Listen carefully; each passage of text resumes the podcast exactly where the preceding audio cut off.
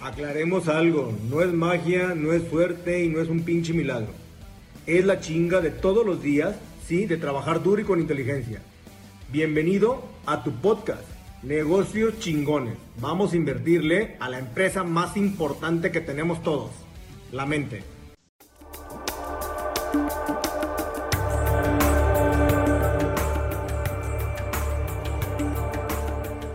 Aquí andamos. ¿Qué pasó? ¿Cómo estás?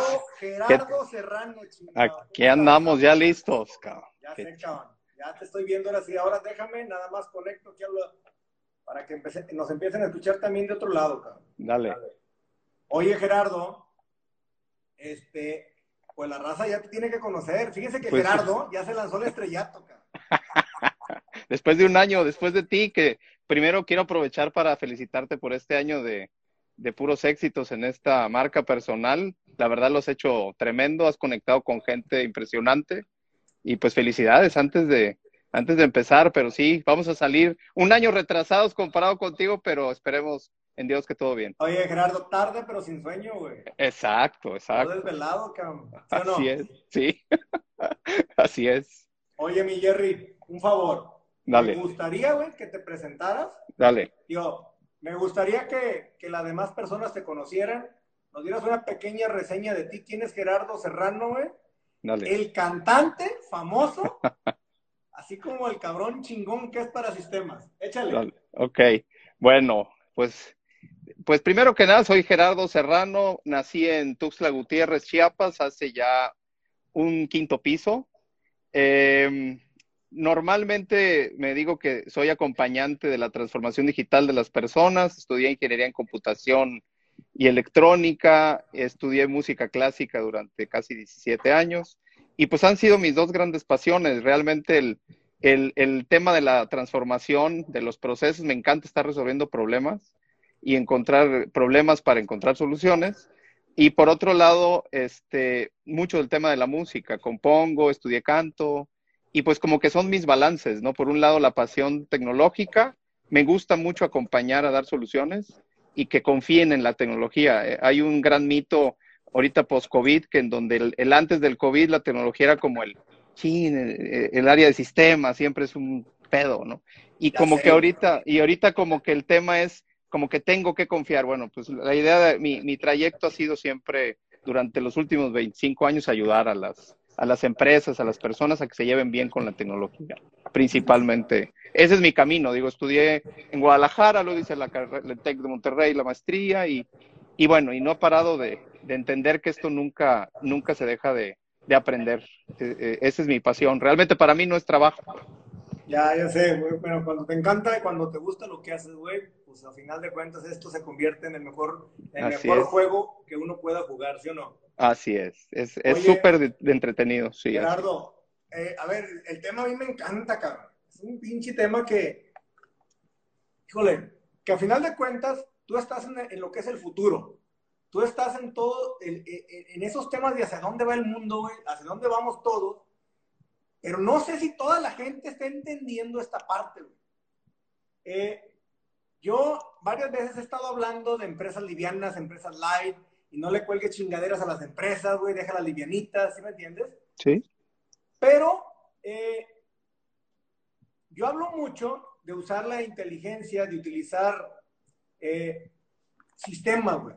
ya, Me queda claro que siempre hemos hablado de sistemas y mucha gente utiliza el sistemita que tiene la- en los negocios, en las empresas, ¿no? Ujú.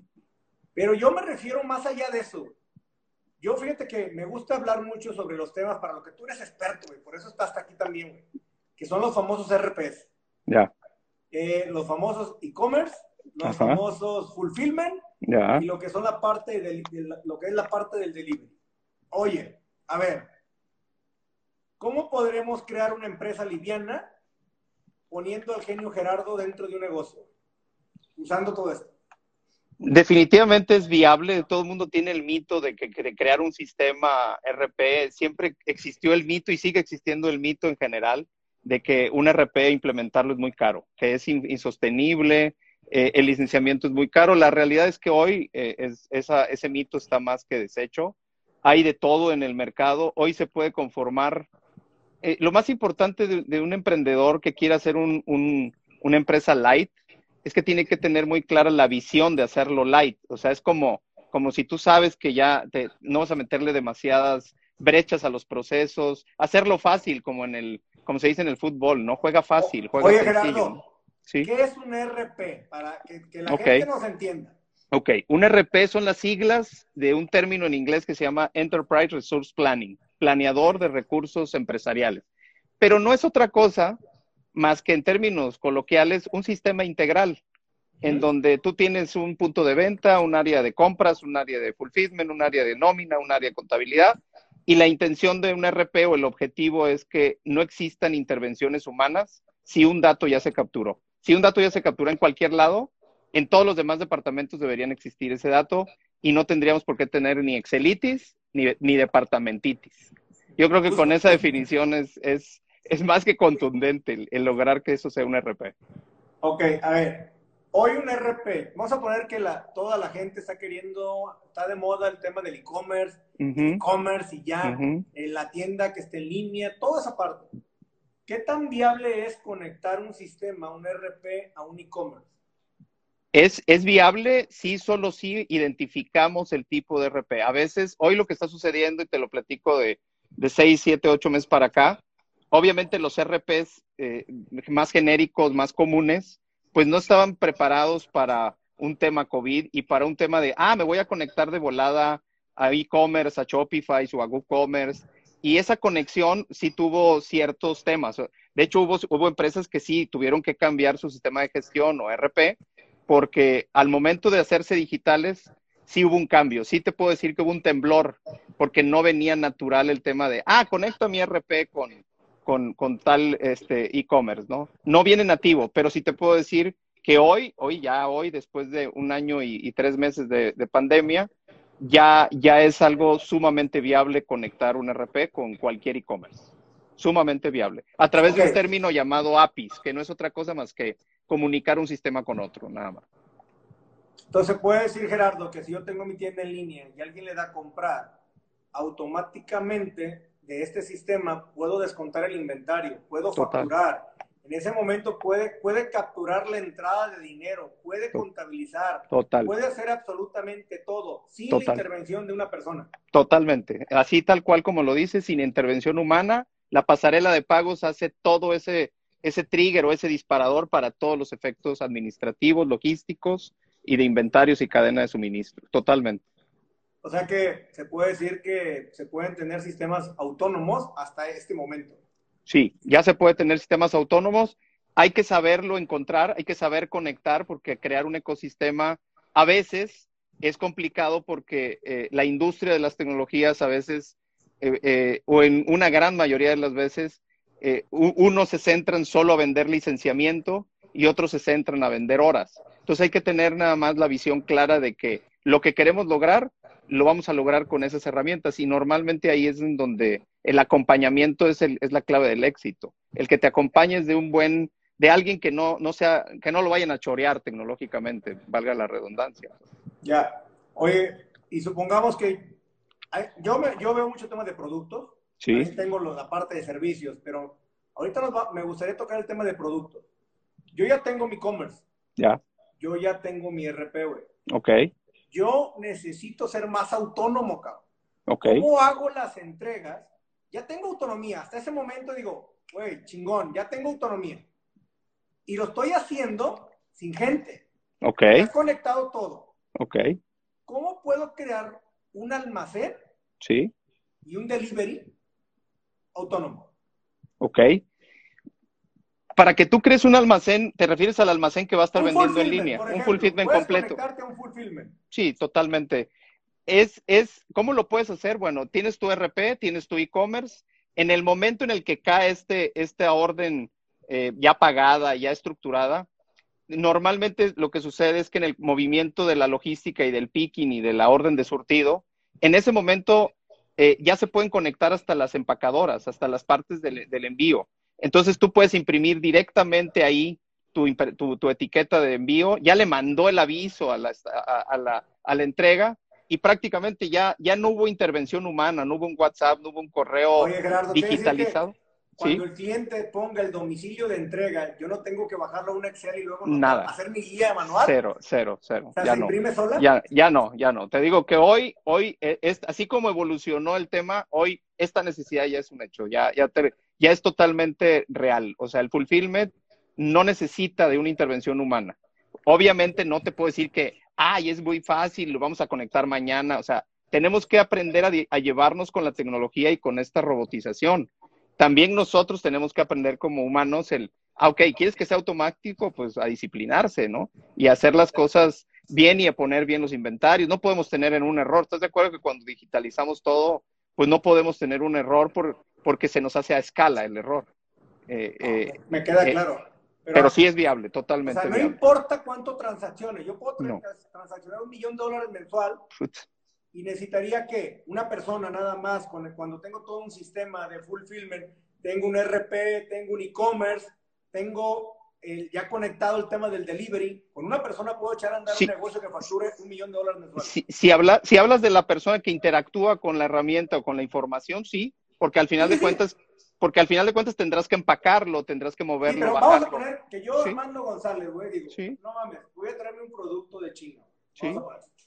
Lo voy a meter a un fulfillment. Se puede decir que yo puedo importarlo, mandarlo de manera directa al fulfillment, hacer, hacer esta parte de mi negocio, hacer toda la parte de, de mi RP, mi e-commerce. Y pues yo prácticamente enfocarme nada más a crear estrategias de venta, güey. Totalmente. O sea, las empresas tienden hacia eso, mi querido Armando. O sea, realmente hoy tenemos que encontrar el cómo sí, pero hoy ya no hay un impedimento tecnológico. El mayor impedimento es eh, este, este, este cambio cultural en donde queremos hacer las cosas de la misma forma antes de la era digital. Pero hoy, si tú me dices, la tecnología lo hace posible, lo ha hecho posible desde, desde que Walmart se convirtió en el mejor control de inventarios del planeta.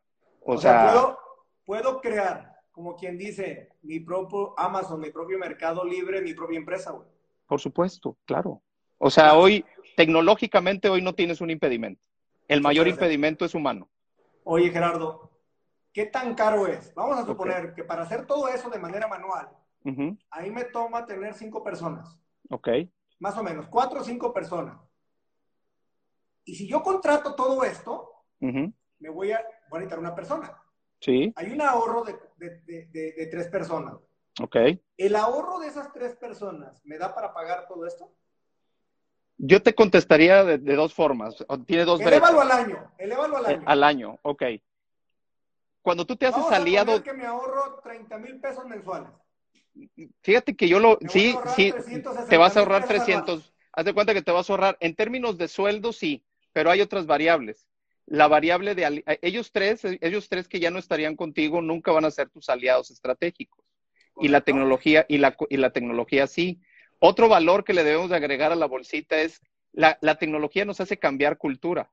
Entonces nos hace más disciplinados. ¿Cuánto vale cambiar la cultura en una empresa? O sea, todo ese, ese tema es muy, es, si le vas agregando valor a lo que te logra la, la, la, la tecnología, no solamente me quedaría con el ahorro de nómina, sino el cambio transformacional que te, también te aleja, te, te dice, no, no me estorbes, o sea, déjame chambear solo, te lo dice la tecnología y tienes que estar como disciplinado.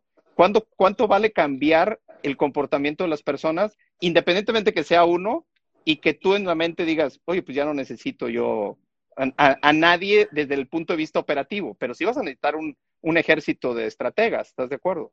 No, me queda claro, pero ahí yo ya me meto en una estrategia más de, de venta. De no voy venta. a- ese, ese punto no lo voy a quitar porque necesito Sí. hacer una estrategia de venta. Y Correcto. la venta a lo mejor la voy a hacer a través de redes, a través de a lo mejor distribución, a través de, de afiliados, de lo que tú quieras, pero esa parte no la puedo quitar. No la puedes quitar. Esa, esa, esa parte la, la- no la comparo porque la sigo teniendo. Sí, Pero para todas las demás personas que nos escuchan, sí, hoy se pueden hacer empresas, empresas completamente live. sí. ¿Sí o no? Y te, y te hablo, y te hablo con inversiones menores para empezar, porque esto es un proceso. Como recordarás, nos, nos dijeron en hace algunos días que las empresas son seres vivos y los sistemas son seres vivos. Entonces, creer que invertir en tecnología en un RP es un one shot, ahí, es- ahí podemos cometer algún error. Porque las empresas evolucionan. Es como si yo te dijera, ah, pues tú vas en la versión 4.0 de Armando y te, quedas, te quedaste con la versión del sistema 1.0. O sea, el cambio es parte de la flexibilidad que requiere la agilidad tecnológica. Si no cambiamos, si no estamos dispuestos a cambiar, porque ¿qué pasa el día de mañana con un nuevo impuesto? Con un nuevo impuesto de tal cosa, con un nuevo impuesto de la ley, con un nuevo costo este, prorrateado, con nueva manera de pagar comisiones. Eh, la herramienta tiene que eh, evolucionar y en ese momento tu área interna probablemente no, no, tenga nada que hacer porque operativamente, en efecto, tú, tú ya no necesitaste manos talacheras, ya, ya tuviste esa oportunidad de digitalizarlo y en efecto te ahorras mucho, pero creo que ganas mucho más en, el, en la expansión, en la escalabilidad del cambio de cultura. Ya, me queda claro. Lo que sí entonces es interesante es que la gente también tenga un RP, no cualquier RP. No. Este RP tiene que ser escalable. Sí, claro, y hay de todos, ¿eh? de todos los bolsillos, de todos los tamaños y para todas las necesidades. No hay RP malo, hay acompañantes que solo se centran en vender un RP. Entonces, eh, eh, lo importante es que cada, cada RP está diseñado para cierto sector, cierto nicho, cierto presupuesto y ciertas necesidades. Así como pues, nos pudiéramos hacer la, la, pregunta, oye, ¿cómo es posible que un SAP pueda costar 60 mil dólares y factura y hacemos todo lo que dice esto? y un, y un SAE puede costar 50 mil pesos. O sea, ¿cómo, ¿por qué la gran diferencia? No? Bueno, la gran diferencia es que son para propósitos diferentes, para esquemas diferentes y algunos que se van a poder conectar más fácil con el mundo digital a nivel ecosistema de e-commerce o fulfillment y hay otros que no, pero no hay, no hay RP malo. Lo que hay son implementaciones ineficientes. Ya, ok. Entonces vamos a dejar en el entendido esta parte. Sí. Sí podemos tener un sistema completamente autónomo. Sí. Puedo facturar un millón de dólares sin problema con una sola persona. Totalmente, totalmente. Totalmente. Totalmente. Sí. Y eso quiero que lo sepan todos, porque creo que nos estamos quedando todavía en la época de hace 10 años, 5 años, 20 años.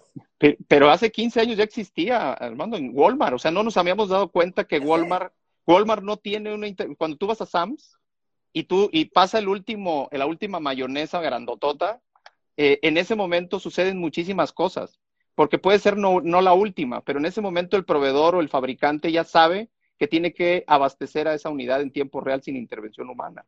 Pero eso Claro. sucede, eso sucede hace 10 años, 15 años y solo Walmart lo podía pagar. Hoy ya lo puede pagar cualquier empresa. O sea que yo puedo tener un RP hoy, más o menos un buen, un buen RP. Un buen RP yo creo que debe de usuario, estarte ¿Cuánto me costaría? yo creo que no debe, no debe de estar eh, por, por, por debajo de los 70 dólares eh, O mensuales. sea, neta. Sí, digo, te puedes meter a la página de Odoo, a la página de Soho, a la página de QuickBooks. Y te digo, y no quiere decir que va a ser un camino eh, fácil, hay que aprenderle y hay que conectarle y hay que estar acompañado. Pero, pero decir, ah, no necesito de nadie para hacerlo, porque muchas de las ventas se te, se te dirigen como, tú puedes solo. Y a la hora de querer conectar con la contabilidad y con esto y el otro, pues sí, hay algunos temas técnicos que hay que conectar. Pero hoy, con, con ¿qué te puedo decir? Con una empresa de cinco, tres usuarios, productos, no sé, dos almacenes, tú puedes estar eh, pagando 300 dólares y estar operando en tiempo real. Sí, No, Sí, ya- chingón, güey. O sea, sí, sí, o sea, claro. eso, eso- ve nada más hacia dónde va la tecnología y hacia dónde va toda la parte de los RPs. Uf, Ahora, ¿qué pasa, mi estimado, si nos metemos al siguiente tema? dale, dale. Donde ya tenemos una empresa live. Ya sabemos cómo crear una empresa live. Sí, Ya sabemos que hoy la echamos a andar, a lo mejor todo conectado, ¿sí? A lo mejor vamos a ponerle mil dólares, para no Ujú. irnos tan bajito. dale, dale. Vamos a poner. Pero mil dólares, la neta, para conectar todo es una maravilla. Sí, sea, sí. Estamos Así hablando que SAP nos cuesta 40 mil dólares. Así, la implementación y todo eso, la Implementación. licen- O sea, y la Nada más licencia. para darnos esa idea. ¿no? Es correcto, es correcto. Ok, a ver, yo tengo una pregunta que hacerte aquí. güey. Eh, cuando yo tengo todo esto conectado, lo más importante para un, un emprendedor, un empresario, es la información financiera. güey. Total. ¿Cuánto tiempo me tarda en sacarme mi información financiera cuando tengo todo conectado? Un RP es en tiempo real, Armando. Tú tienes un estado financiero, a las 8 de la mañana inicia un balance en tal número y a las 10 de la mañana tienes ese balance ya movido porque ya vendiste, ya compraste, ya entró al inventario. Entonces, no hay momento, o sea, no hay un proceso en espera que, ah, ya viene la parte contable y te saco el estado financiero. Es en tiempo real. Si no es en tiempo real, no es RP. O sea, no hay de que, espérate que llegue mi contador, güey. Sí, no, no olvídate. Anda bajando el reporte en Excel, ahorita lo cuadra, no le cuadro, pero ahorita lo cuadra, güey. No, no, no, no, no, eso, eso ya no es un RP. Ahí ya no es un RP. Y, y en efecto, no te puedo decir que es, es un camino así, todo color de rosa. O sea, hay que, hay que implementarlo bien. Pero, pero si tú no tienes la información financiera en tiempo real, eh, eh, no es RP. Ahora, en experiencia propia, te puedo decir que la gran mayoría de los emprendedores latinos no toma decisiones de los estados financieros, toma decisiones de los reportes de venta y del flujo, y del flujo efectivo. Es correcto. Eh, ¿Por qué? Porque de alguna otra manera no tuvimos esa formación educativa de, oye, toma decisiones de la salud financiera de tu empresa. Pareciera que esa información solo le encanta al contador cuando nos debería gustar a nosotros. No, no, no, es que a ver, todos somos parte de esto. Yo creo que debemos de entender que la parte financiera y la parte contable ya no es lo que era antes. Como lo comentó ahorita aquí una persona, el Smiley Bean Coffee, dice, pues es. que todo lo tenemos a un clic. Así es. Cuando tú automatizas todo, lo tienes a un solo clic. Por supuesto. Pero cuánta gente, y, estoy viendo lo que dice aquí el príncipe de Asturias, dice que acaba de, de egresar de negocios y nunca le explicaron esto. Así es. Pero esto es una realidad y hoy podemos crear empresas completamente ligeras sin colgarle tanto gasto y tenerlas y hacerlas más rentables. Por supuesto. El enfoque de la gente, ¿dónde debe estar? En estrategia, estrategia, estrategia, estrategia de venta. ¿Cómo me hago más grande? ¿Cómo me hago más escalable? Pero, pero ¿estás de acuerdo, Armando, que cuando le decimos a la gente estrategia de venta, estrategia de venta, llega un momento en que se olvidan de este control? Y, de alguna otra manera abandonamos. Ahí luego, ya que tenga el happy problem de vender un millón de dólares, me encargo de componer mi desmadre. Y ahí es donde vienen los sufrimientos y ya no puedo controlar. Y viene el Salvador, Excel. Y, y ahí es en donde, y vamos a comprar este que me lleva a la contabilidad y empiezo a comprar por reacción, por bomberazo. Y bueno, y al final se hace una vida un poco más difícil, ¿no? En cambio, si lo, si lo tenemos como estrategia de, porque muchos me dicen, oye, Carlos, pero ¿para qué, para qué me pienso eh, eh, controlar o administrar si no he vendido lo que, lo que, lo que debo? ¿Por qué pienso en administrar sin, sin vender? Primero vendo y me meto en el happy problem y luego controlo. Pero si hacemos un pequeño balance, créanme que las, las rutas son mucho más exitosas. Nos duele menos el crecimiento. He visto empresas, desafortunadamente, que se enfocan todo a vender sin control y ya no pueden controlar sus ventas. Ya no, ya se salen de control. Oye, Gerardo, ¿tú crees que esto que está pasando hoy, el hecho de tener empresas más livianas, el hecho de que se esté conectando todo, de que todos empecemos a utilizar también el tema de inteligencia artificial. Sí, ahora ahí vamos hacia allá. Sale. A ver, el mundo cambia y hoy vamos a pasos acelerados. Mal plan. Sí. Vamos, pero a más no poder. O sea, le metimos todo el acelerador ahorita al futuro. A tope. Güey, agárrense el que quiera subirse, échele, güey, si no se quedan, cabrón. A ver, güey, yo, yo he estado viendo varias cosas. ¿Tú qué empleos, fíjate bien, qué empleos o qué negocios crees que van a desaparecer ahora con el llamado de la inteligencia artificial, los algoritmos, la robótica, todo lo que viene y que ya está, ¿qué crees que desaparezca? Hijo, pues yo no sé si me voy a llamar de, llenar de amigos o de gay, pero es la realidad porque ya me pasó. Traigo, algunos que creo que van a desaparecer. Y de hecho, te digo. Sí. Es más, déjame aviento el primero. Yo creo que mi, un negocio que yo tengo va a desaparecer. Yo soy un free forwarder. Okay. Yo tengo un free forwarder. Y soy un intermediario entre una naviera y el cliente. Ok. Yo creo que en un corto, mediano, no, un mediano largo plazo, ese negocio va a tender a desaparecer. Ok. ¿Por qué? Porque yo creo que las mismas navieras de manera directa pueden tener ya contacto directo con el cliente, güey. Correcto, correcto. se convierte en un B2C directo. Se va a convertir. Ellos tienen un negocio que crearon todo el mundo, B2B, y lo están tratando y creo que lo van a tener que transformar a, un B2C. A un B2C. Obviamente todo va a ser transaccionable claro. a través, obviamente, de a través online. O sea, me queda claro. Porque a final de cuentas, hoy todos tienen colgado atrás un, un, monstruo, un monstruo con tanta gente, un monstruo con tantas cosas, que a final de cuentas van a tener que avanzar y para avanzar va a decir, güey, pues me tengo que comer a los que eran antes de clientes. ¿Quién eran mis clientes? Todos los B2B, güey. Así es. Vámonos. correcto. Sí. Ahora, Eso es lo que yo creo. Y sí. un ejemplo de un sí, sí, sí. Mío, ¿eh? Fíjate, sí, sí, sí. Lo interesante no es que se vaya, me vayan a joder un negocio. Lo interesante es qué voy a hacer. Exacto. ¿Cómo te reinventas? Claro, ¿cómo Ahora, ¿Tú qué crees que va a desaparecer? Mira, yo veo algunos nichos importantes que sí se tienen que reinventar porque, pues, la, por ejemplo, las empresas de seguridad privada.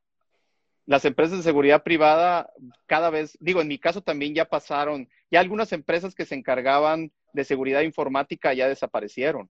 ¿Por qué? Porque hoy los robots lo hacen todo, te protegen de todo. Entonces, conforme sean tareas repetitivas, yo veo la, la seguridad privada, bueno, ya vimos que los, coches autónomos pues van a ser los choferes, digo, la parte específicamente de, la transportación, la parte de, del conteo, es, esas personas o esas empresas que se dedican solamente a la intermediarismo de, productos inventariables, ya, son, ya, no se, ya no se van a necesitar estos intermediarios. La tecnología como el RFID y el Internet de las Cosas prácticamente hace todo. O sea, entonces tenemos que encontrar nuevas oportunidades de negocio pero mucho más estratégicas y más creativas, compitiéndole a la computadora. Mira lo, irónico del asunto, ¿no? Nos, estamos, nos estamos aliando al mundo digital y ahorita vi un comentario de, del pánico informático que se viene. Y al mismo tiempo nos vamos a convertir en, en, los, eh, vamos a pelearnos con las computadoras para buscar chamba. Porque ahora tenemos que encontrar el qué hace una computadora que, que lo va a hacer mucho más rápido que yo para que yo haga algo diferente. Oye, Gerardo, seguridad. Te voy a poner, te voy a decir algo que pasó ya. Ok. Eh, y todos lo vimos, ya lo vimos. Sí. Las agencias de viajes. ¿Qué pasó cuando entró un Booking, cuando entró un TripAdvisor, cuando entró un Despegar, cuando entraron todas esas páginas, güey? ¿Sí? De venta de paquetes de viaje, güey. O de vuelos. O de vuelos. Con precios mucho más bajos. Más baratos y con inteligencia artificial atrás, entendiendo la necesidad del usuario para ofrecerte siempre algo mejor. Fíjate bien, ese negocio ya se desplazó, güey. Total. ¿Y quién lo hizo?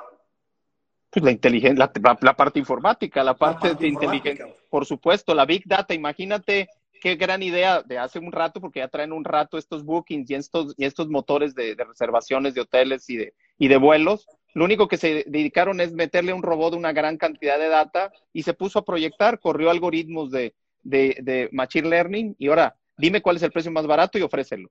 Punto. Ahora, acordémonos también de que las agencias, los hoteles y las, aerolíneas hacen un acuerdo. Entonces, le dan un cierto boletaje de tú véndeme esto, tú véndeme estos cuartos, pero lo que no ven las, las aerolíneas y la, y la parte de los hoteles es que con robots se pueden hacer maravillas y por eso lograban mucho más el impacto de la compra con estas, con estas páginas. La inteligencia artificial está provocando no tanto imitar, porque hay dos inteligencias artificiales, la que imita al humano en el habla, en la vista, en, el, en la parte de los sentidos, y la, y la inteligencia artificial que te proyecta el futuro pero no es proyectar el futuro, es tener un mundo de data y lo único que hace es algoritmos matemáticos para decir la tendencia. Pero imagínate a velocidades estratosféricas. No, me queda claro. Yo creo que, y no lo sé, pero yo veo mucho el tema de los intermediarios. Sí. Todo aquel que está en medio de un negocio, yo, yo creo que peligran mucho, creo que estamos peligrando mucho. Sí, está, es correcto. Creo que, eh, a final de cuentas, el intermediario, ¿quién es? Es alguien que transacciona al B2C. Sí porque a él le vende el B2B y él transacciona al B2C. Correcto. Eh, cuando tú transaccionas al B2C, pues la tendencia es de que puedes desaparecer. Sí. Eh, ejemplo, los carros autónomos ahorita, y que bueno, hay mucho, hay, ya se está hablando mucho de eso, hay un plan, lo que estaba, estaba leyendo mucho sobre, sobre la sociedad 5.0, que es de Japón. Sí. No mames, ya es sociedad 5.0. ya no es, ya no, es la industria 4.0. Tenemos la sociedad de no sé qué, güey. Pero la sociedad 5.0, y ellos hablaban de la autonomía de los autos. Ajá. Eh, lo van a echar a andar ahorita para dos, tres cosas nada más. Hablaban de que si una persona se siente mal, puede hacer que el auto lo lleve de manera directa al hospital más cercano.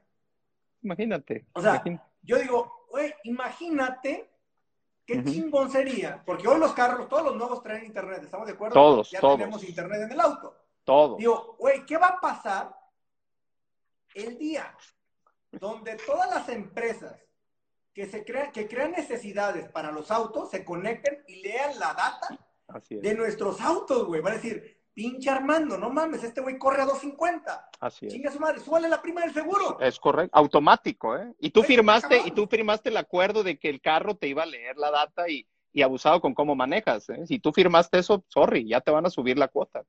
Pero estamos de acuerdo que eso, ya, ya, a ver, al momento que tú tienes internet, el internet es el que va a transformar la data para que llegue a quien sea. Obviamente que le autoricen tenerla. Por supuesto, totalmente. Está cañón, güey. Estaba muy cañón. ¿Qué va a pasar con la gente que vende eh, los corredores de seguros? Los, los, aseguradores. Aseguradores, Digo, si, si las agencias de seguros. Las agencias, las empresas, o sea, al final de cuentas, hoy todavía es una industria donde la confianza se da mucho a que no le compras a la marca, le compras a tu agente, a quien confías que te va a responder ante un siniestro. Pero, pero es evidente que la tendencia o la tendencia digital es que, oye, pues si yo compro directo desde mi celular y yo ya sé que un robot se va a encargar, que, que, que por un lado qué miedo y por otro lado puedo confiar más en un robot porque al final de cuentas, pues ya está registrado en una transacción. Y más si se viene ya en un tema de, oye, pues ya, ya pagué y aquí está mi, mi número de seguro y se acabó el asunto. O sea, no, no necesitas, y obviamente pues se abaratarían unos costos brutalmente. No, me queda claro. Yo creo también algo que me gustó, me, leí de, otro, creo que me acuerdo si era Japón o Corea, el hecho ahorita de que el gas, por ejemplo, donde obviamente ah. todavía no es gas natural y todavía, todavía no. por tubería, Sí. Ya todos tus tanques, por ejemplo, están conectados al internet de tu casa y se conectan a la estación que tú das de alta. Sí. Ya no tienes que avisarle cuando se te va a acabar, güey. O no es que se te va a ir el gas. Totalmente. Automáticamente le notifica este güey ya trae un 15% de por gas, güey. Cárgale. Ok. Totalmente. no mames, qué chingón, güey, imagínate. La domótica, la domótica, la, plomería. Fíjate todo este tema de la plomería. Cuando venga la domótica, bueno, que ya se adelantó por temas, eh, como ya todos sabemos, pues obviamente la domótica viene todo el mundo a automatizar su casa. Eh, eh, hemos visto algunos prototipos ya en donde ya no en los plomeros. Ah, bueno, ya vas a tener un, una autoplomería virtual prácticamente asistente en donde eh, te van a ayudar con tu celular a decir muévele aquí, pícale acá, pícale acá, y ya, si lo quieres hacer tú, sí, adelante. Pero lo que te quiero decir es que la, el aprendizaje de oficios aparentemente irreemplazables eh, sí, sí empiezan a, tener un, quiebre, ¿no? Interesante. Qué miedo, pero al mismo tiempo, qué, época. Pero esa, es de donde vamos, güey. exacto, es, subirnos, nos subirnos o nos deja la ola, es correcto. Fíjate que yo veo mucho avance en muchas cosas, güey. Quiero tocar un tema que sé que hay, mucha gente que sufre en este sector, güey. Sufre porque lo siento muy rezagado, cabrón. A ver. Quiero tocar el tema del agro. Bueno, el agro es todo un tema. El tema del agro. Eh, sí. Híjole, tú lo ves, ves que el agro está avanzando de la misma manera que estamos avanzando. Estamos hablando países latinoamericanos, ¿no? sí, sí, por ejemplo, a lo mejor no vamos a hablar ahorita de Holanda o no vamos a hablar de Estados Unidos porque, bueno, esos güey llegan y te montan un invernadero hidropónico, güey, que te controlan la temperatura, te controlan todo. No, estoy hablando de Latinoamérica, güey, como tal. ¿Por qué estamos tan rezagados en el tema en el tema de tecnología, güey. En el tema de cómo, cómo uso data, güey. Cómo uso la inteligencia. Cómo uso todo esto. ¿Por qué seguimos trabajando como hace 50 años, güey? Yo, mi hipótesis es porque no hemos podido transportar a esos lugares remotos, a esos lugares en donde el Internet es poco accesible, una educación tecnológica. Eh, si llegáramos con, con educación tecnológica de, de, cómo se usa una tableta, cómo se usa un sensor, cómo levanta información, porque eh, nos ha tocado productores de, tomate, productores de papaya, que sí, le meten mucha lana a los sensores, meten una internet satelital y ya, pero es muy contado, esos inversionistas son muy contados. En general lo que tú dices es muy cierto. El agro está muy rezagado, eh, el tema de, todos los cultivos. ¿Por qué? Porque, no porque tenemos el miedo de que el operador, el que va a estar ahí en campo o el que va a estar en el campo como tal, pues no sabe usar la tecnología, cuando realmente hoy en día tú sabes que usar la tecnología, ser consumidor de la tecnología, cada vez es más, es más fácil. Creo que si tuviéramos la gran, el gran músculo de llevar esa, esa formación, porque ni siquiera es una educación así tremendamente eh, robusta, si llegáramos a tener esa, ese impulso de llevar esa formación tecnológica eh, básica, híjole, se rompería. Pero yo creo que tiene mucho que ver el tema, el tema de qué tanto también el, agro es para el país. El agro es está muy abandonado. Te voy a decir algo, güey. En algo en lo más simple. Para poder sembrar necesitamos tierra, güey. Sí. Yo no veo, o veo muy poco, solamente a los grandes. Fíjate bien, solamente veo a los grandes haciendo un análisis de su tierra, güey. Claro, sí. Primero, o sea, yo partiría de ahí, güey. La gente aquí llega y, no mames, ¿qué semilla pongo, güey? Y siémbrale, güey, y échale un chingo de agua y, es y este fertilizante y este otro. Sí. Güey, no partimos ni siquiera de un análisis de tierra. Total. Para saber qué tipo de tierra tengo y qué tipo de cosas le puedo meter para reforzar. Güey, a ver, hay algo que sí me encontré en el tema del agro. Yo vi una app de una de las compañías más grandes del mundo en temas de agro de fertilizantes. Ok. Que con el iPhone o con un celular, yo puedo leer una hoja de una planta, güey. Sí, te, detecta. ¿Sí? Y en ese momento creo que checo la clorofila y checo otra cosa más, güey. Y le puedo dar. ¿Tú crees? Fíjate, y ese es un reto y aquí está Marco Félix también y tú, cabrón. Ok. El reto es, ¿tú crees que podamos crear una mendiga app que a través de un celular nos pueda leer la calidad de una tierra o no?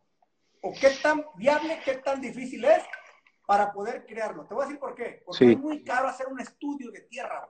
Es caro. Por eso el pequeño agricultor no va y no lo hace. No lo puede hacer. Pero si digo, no mames, si ya con un mendigo celular puedo leer una hoja de una planta, qué chingón, güey. Mira, sí, no, no tengo la menor idea, güey. Es un tema de imagenología, es una, es una imagenología que, en base al color detecta ciertos patrones de humedad, etcétera, lo que tú quieras y mandes. Pero en efecto, sería un gran reto que con, así como lo logramos hoy con, con estas nuevas este, aplicaciones para las caras y vernos viejitos, imagínate eso hacerlo en la Tierra, ¿no? Es correcto. Eh, eh, exacto, sí, eh, sí lo veo viable, no lo veo nada disruptivo, pero es un gran reto de ciencia en donde, en efecto, hay que leer todo un mundo de data de tierras para poder identificar ese estudio, lograr hacer un estudio de tierra con pura imagenología, sin sensores de humedad que hoy se necesitan y colocar esos sensores si es caro, si, no es barato.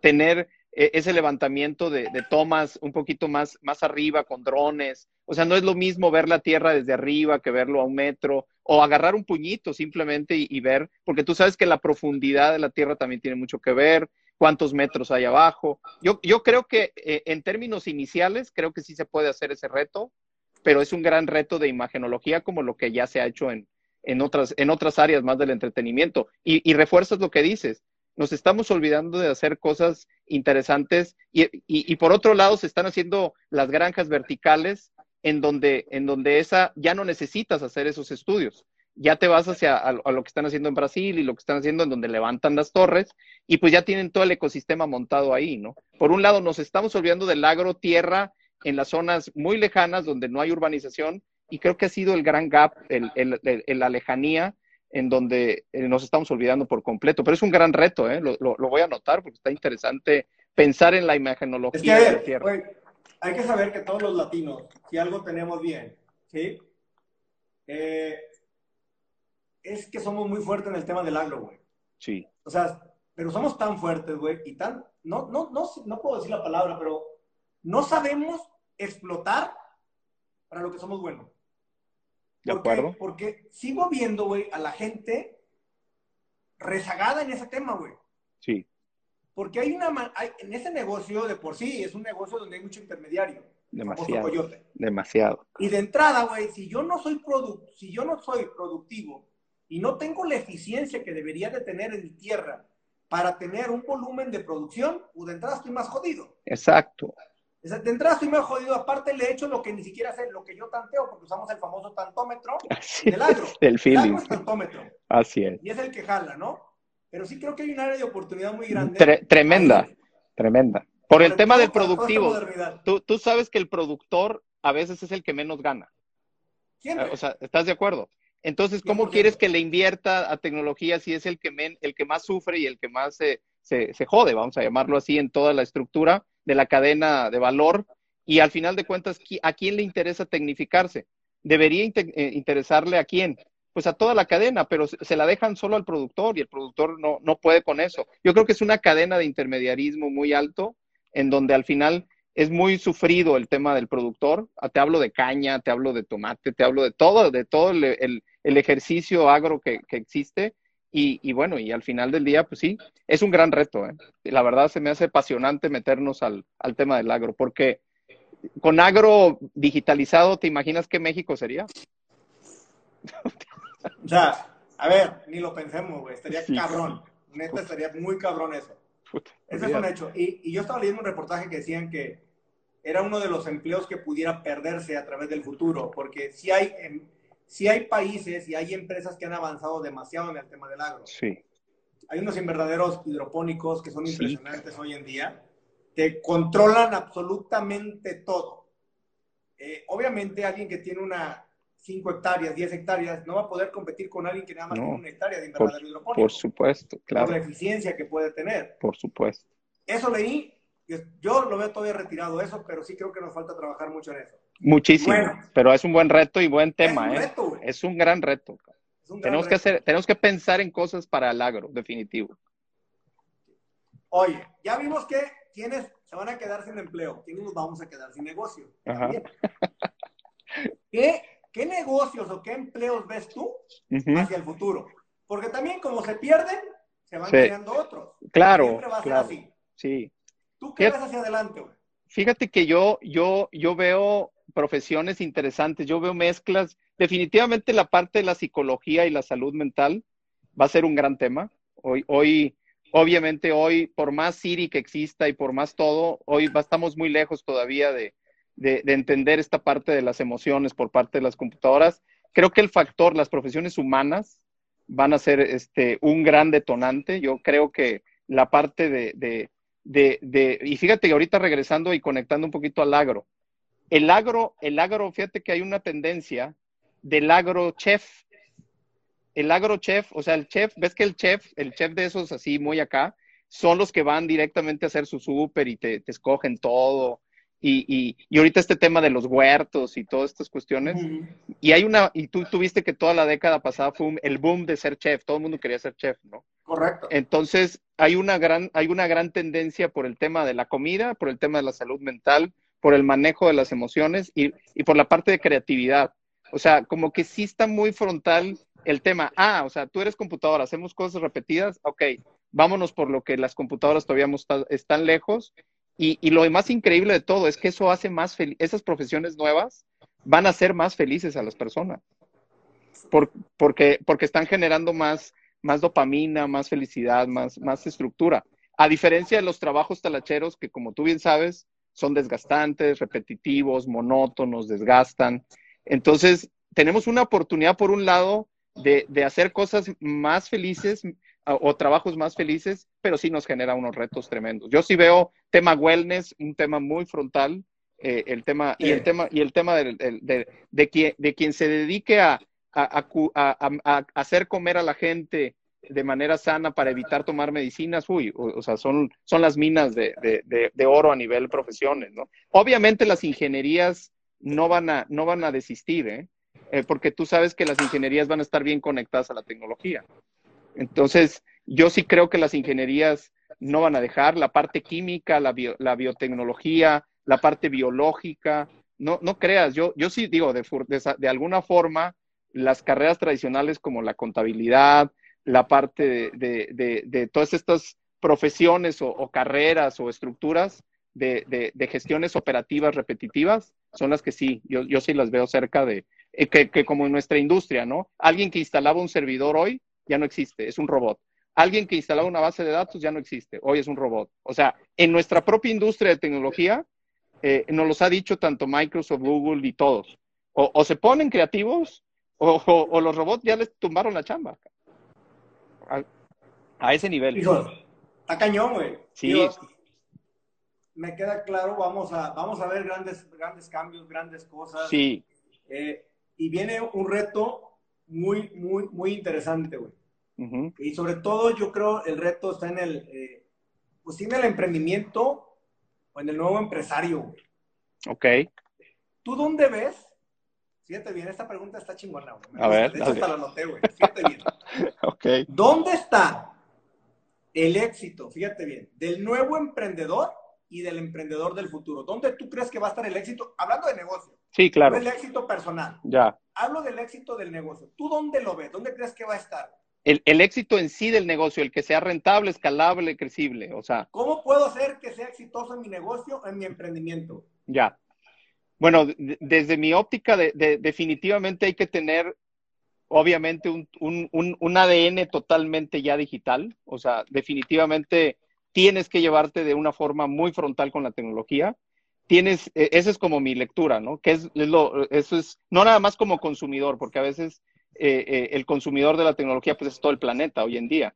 Pero el, el tener la visión de que la tecnología es tu aliado, creo que es el primer hack que hay que, cubrir, o sea, el, que, el, el, primer caso de éxito. Y el segundo, el tener un, un, una gran capacidad de, de, de, aprender habilidades T, o sea, no, no enfocarte en tu, en tu habilidad, tienes que ser multi, multiaprendizaje en diferentes áreas. Esa es mi, mi, lectura. El que va a hacer lograr su negocio tiene que ser un generalista del conocimiento. Hay un término de un autor que se llama nomads, que es la mezcla entre el conocimiento y el nómada. El nómada del conocimiento que no es otra cosa más que una persona totalmente libre a que lo que esté aprendiendo para él no es un esfuerzo, es una pasión, es un gusto, es ese no parar de aprender, pues es como la genética natural del emprendedor. Pero para hacerlo exitoso, para mí es un balance claro entre ser muy bueno con las finanzas en términos de entender los números y al mismo tiempo ser muy bueno con el control.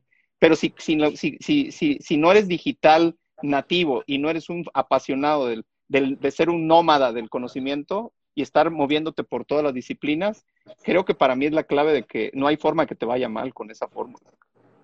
Ya, sí creo, digo, la verdad es que yo, híjole, es que está bien, está medio complicado. Uh -huh. ¿Y sabes dónde lo veo más complicado? No con el millennial, no con el centennial, güey. Ok, el no. mucho menos. Sí, menos. El centennial bueno, está durísimo. complicado en todos aquellos que ya traemos a lo mejor negocios más avanzados. Vamos a hablar generación X para adelante, güey. Pero acaba de decir Omar, y es lo que te iba a decir, es que a nosotros nos cuesta mucho más desaprender. Es correcto, güey. Eh, lo más difícil del ser humano es desaprender algo, hermano. ¿Cómo o sea, me adapto a lo nuevo, güey? Sí, caray. Y me desadapto Sí, a lo viejo. Pero, eh, pero lo más difícil es desaprender porque tenemos hábitos y romper hábitos es muy complicado. Entonces, me ha tocado empresas de más de 30 años en donde es que yo quiero seguir igual, pero es que ya el mundo cambió, sí, pero yo voy a seguir igual. Y entonces eso, el desaprender o el darse la oportunidad de desaprender, es un reto bien, bien cañón, pero es de más de mi generación y de la tuya, sí, de, en efecto, totalmente. Pero ¿cómo lo, hace, ¿cómo lo hacemos? Invitándolos a que experimenten, porque la experimentación es clave. O sea, el que, el que no vengan con un proyecto de, ay, te voy a cambiar la vida. No, simplemente experimente una probadita de lo que puede lograr ser tu empresa desaprendiendo un poquito, porque si lo hacemos de golpe, incluso daña la, la emoción del, del empresario. ¿eh? O sea, el que le cambies la jugada de, es mi hijo de 30 años, mi empresa de toda la vida, y ya le dieron en la torre todos mis procesos y todas mis estructuras, no te, no te creas, he visto empresarios deprimidos por eso. Fíjate que ayer estuve en una entrevista y justo en la entrevista tocábamos el tema de pues, generacionales, ¿no? Un poco y de sí. los negocios a través de las generaciones. Y fíjate, hablamos de algo curioso, ¿no? Del famoso ocho horas de trabajo. Exacto. O sea, es un sistema que existe desde hace, no sé, 70 años. Más. Yo creo que, hay más. que trabajar ocho horas de trabajo corridos, ¿no? Con dos horas o una hora de comida. De comida. Estábamos acostumbrados, ¿no? Y, y, nos ponemos a pensar el por qué se crearon esas ocho horas de trabajo y por qué, por qué tan así, ¿no? Y justamente, bueno, yo decía, digo, no, no, no, no vivimos en esa época, pero sí creo que al no haber internet, al no haber nada, todo era mecánico. Uh -huh.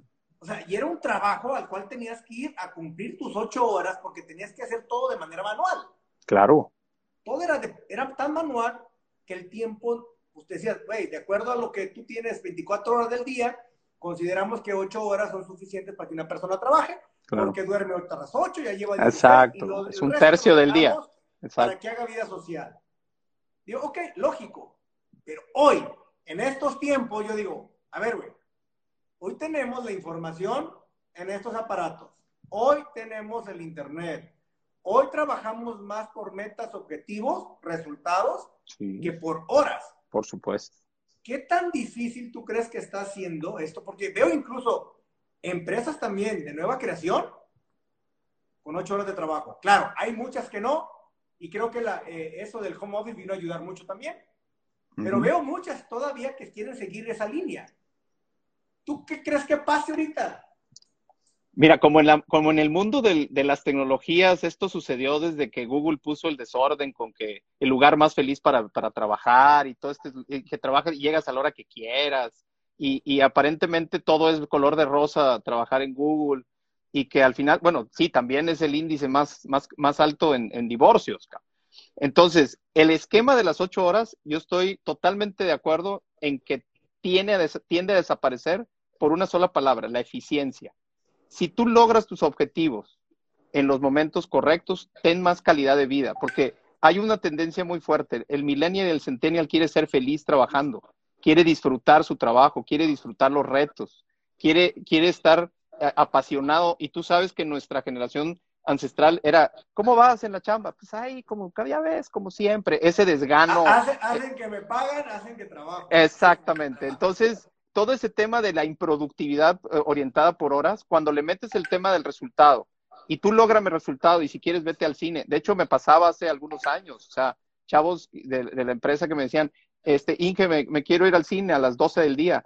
Y el cambio generacional de decir, ¿cómo es posible? Pero si son las 12, sí, pero es que yo ya, pero me vas a entregar el viernes, sí, sí entrego, y si van al cine. O sea, es un tema en donde hay, tuvimos que aprender a trabajar con, con este tema orientado a resultados. No te digo que es fácil, no te digo que es sencillo, porque es un cambio generacional que a mí me costó, pero, pero es un hecho que, que es una maravilla trabajar por resultados y te hace tener una calidad de vida y una felicidad. Lo que sí entendí muy claro es que si tú tienes a tu equipo feliz, es impresionantemente productivo. No, me queda claro, pero fíjate, ahora estás pensando en hacer feliz un equipo, güey. Sí. y antes, antes no. A ver, antes era cómo le hago, güey, para que trabaje las ocho horas. ¿Cómo le hago para que no se meta a internet? Así es. Para que no esté en Facebook. Para cancelarle todas las páginas. Así es. ¿Cómo le hago? Y fíjate ahora, ¿es? ¿Cómo hago que la gente esté contenta y esté feliz? La gente me vale, que sea productiva, que me dé el resultado que quiero. Sí. Ese es el gran reto ahora del empresario, del emprendedor. Escuchen bien eso, muchachos. Sí, total. Hay, hay, un movimiento, hay un muchacho, bueno, es un chavo, es un project manager suizo, les invito a que lo sigan, se llama Jürgen Apelo. Es un project manager que creó un movimiento que se llama Management 3.0, que se centra en la felicidad, en, la, en el manager de la felicidad. E, es, es interesantísimo. ¿Cómo se llama? Se llama Jürgen, lo, Jürgen, así, Jürgen Apelo. Y, y, tiene un movimiento muy interesante. Eh, eh, hace hace que los equipos de trabajo trabajen felices y, hace dinámicas muy interesantes. Obviamente no, no repercutió tanto en América Latina, pero en Estados Unidos es un gran speaker eh, y es un gran este, generador de, de, esas endorfinas de los equipos de alto rendimiento.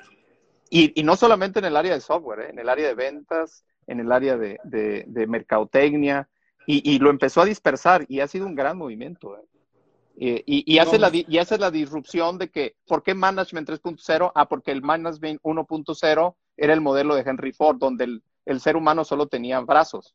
Y luego vino el Management 2.0, en donde vino la revolución, en donde, ah, es que tu, tu, personal y tu equipo es el activo más importante. O sea, todavía al ser humano se le, se le trataba como recurso. Ese tema del recurso humano o activo más importante de tu empresa todavía deshumanizaba al, al, equipo. Y este muchacho dice, no, espérate, aquí estamos todos horizontales y vamos por felicidad, porque somos seres emocionales. Está buenísimo el, el tema acá.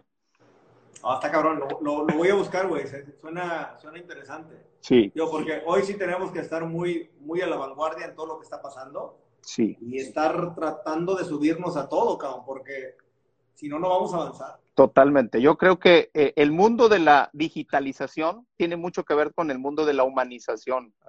Yo creo que si nos humanizamos digitalmente o al revés, creo que las cosas pueden salir bien y no hay que tenerle miedo a la digitalización siempre y cuando no perdamos la humanización. Ya. Oye, Gerardo, bueno, déjame digo a todos que Gerardo acaba de arrancar su marca personal. Sí. Eh, obviamente es un cabrón bien chingón en todos estos temas, como ya se dieron cuenta todos. Eh, Gerardo, con tu marca personal, güey. Dale. ¿Cómo le harías Ajá.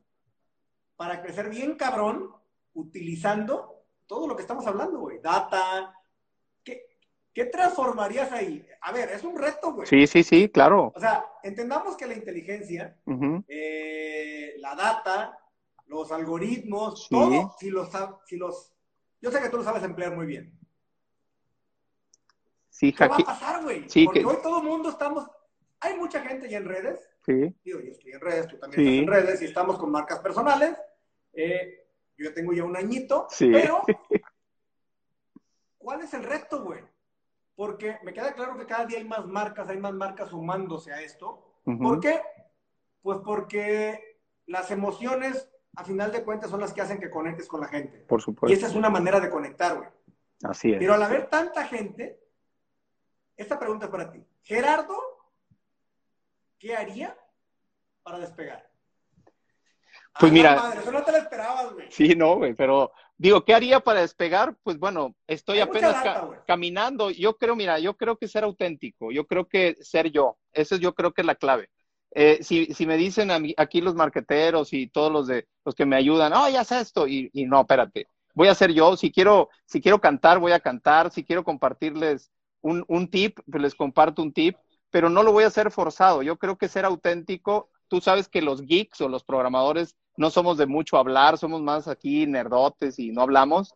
Y pues eso ha sido todo un reto para mí, pero, pero en efecto, el hecho de, de ser auténtico, de ser yo mismo el que esté hablando, el que no sea un guion el que me esté dirigiendo y el que realmente pueda yo dar tips de diferenciación, de valor, yo creo que eh, eso es lo que yo haría. Ahora, si me preguntaras cómo hackearía yo el sistema, oye, me pondría a ver todas las tendencias en un pequeño bot y pondría un servidor y me, me podría hablar de todos los temas si quisiera yo followers y me podría hablar de, de- ver las tendencias, levanto, dime los top cinco temas de las cinco de la tarde, subo algo referente a eso y, y- y- me subo, ¿no?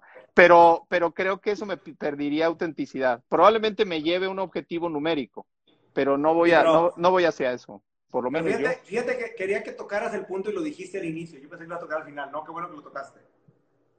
Hay algo con lo que todavía no van a poder las máquinas. El poder competir con la autenticidad de una persona. Sí, ¿Estamos de acuerdo? sí, está cabrón. Porque es lo que hace la conexión, güey. Sí. Podrás leer la data, como tú dices, voy a buscar, dame lo- todos los videos que tengo de aquí a la una de la tarde que tienen arriba del millón de views, Así es, para ver los temas y lanzo esos temas. así es. Eso lo puedes hacer, utilizas data, pero Sí. la emoción, porque si tú cuando subas el mismo video no conectas con la gente, Por pues supuesto. madre el video. Totalmente, totalmente.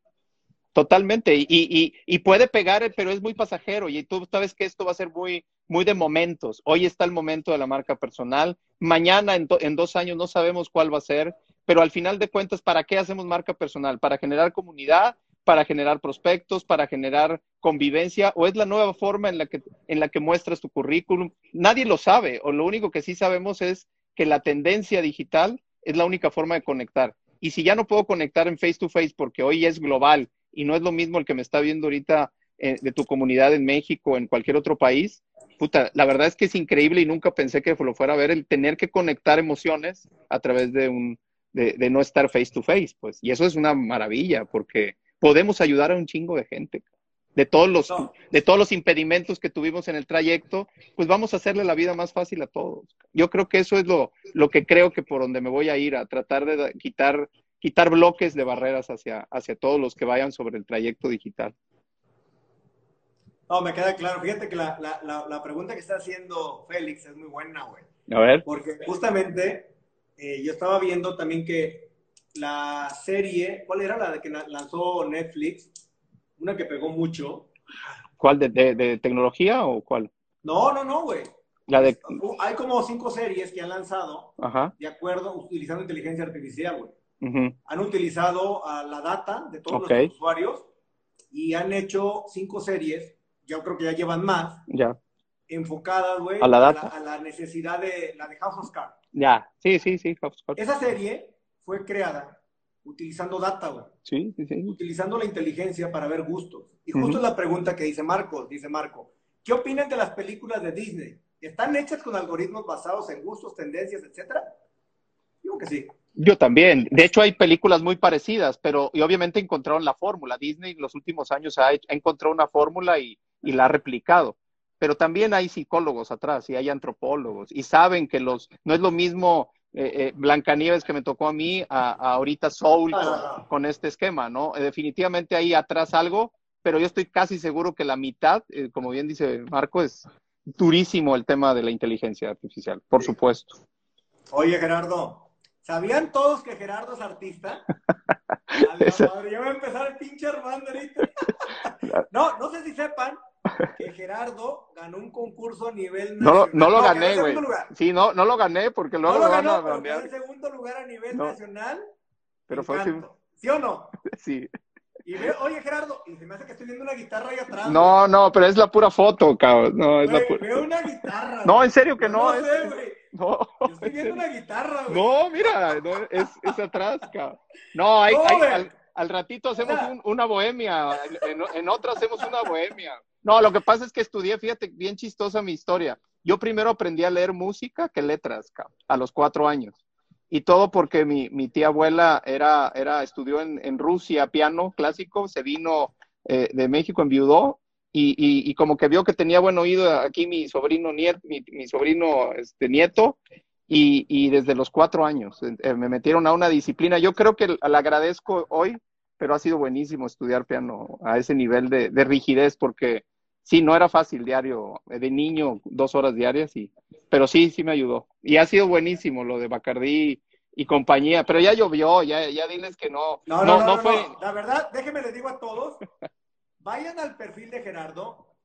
Hay un video, creo que fue el 14 de febrero o el 13 por ahí, Ajá, donde sube un video él tocando el piano y cantando, nada más para que se den un quemón de lo que les estoy diciendo. O sea, no es broma, ¿eh? Es real. Vayan a su perfil, lo ven y por favor, si les gusta, déjenle un comentario. Creo que sería bueno. ¿Y por qué no? Un fit, claro. Vayan a seguir al buen Gerardo. Creo que hay algo que me gusta mucho de ti, güey, que eres muy neta y puedes decir las cosas y no te reservas nada. Y creo que Gerardo es una persona que está viendo también hacia dónde van las cosas. Y vale la pena estar ahí. Ahí vamos, y vamos a ayudar mucho en lo que se pueda. Te agradezco infinitamente la, la invitación, el, el, acuerpamiento, eres mi padrino, o sea, ahora va a ser... Dice, va que, a ser... Le, dice que hoy le quitamos la virginidad en el live. No, sí está, está buenísimo estar acompañados. Ahí está Jorge, bueno, ¿qué te digo de Jorge? Tú, todo el, el buen Sama. No, no.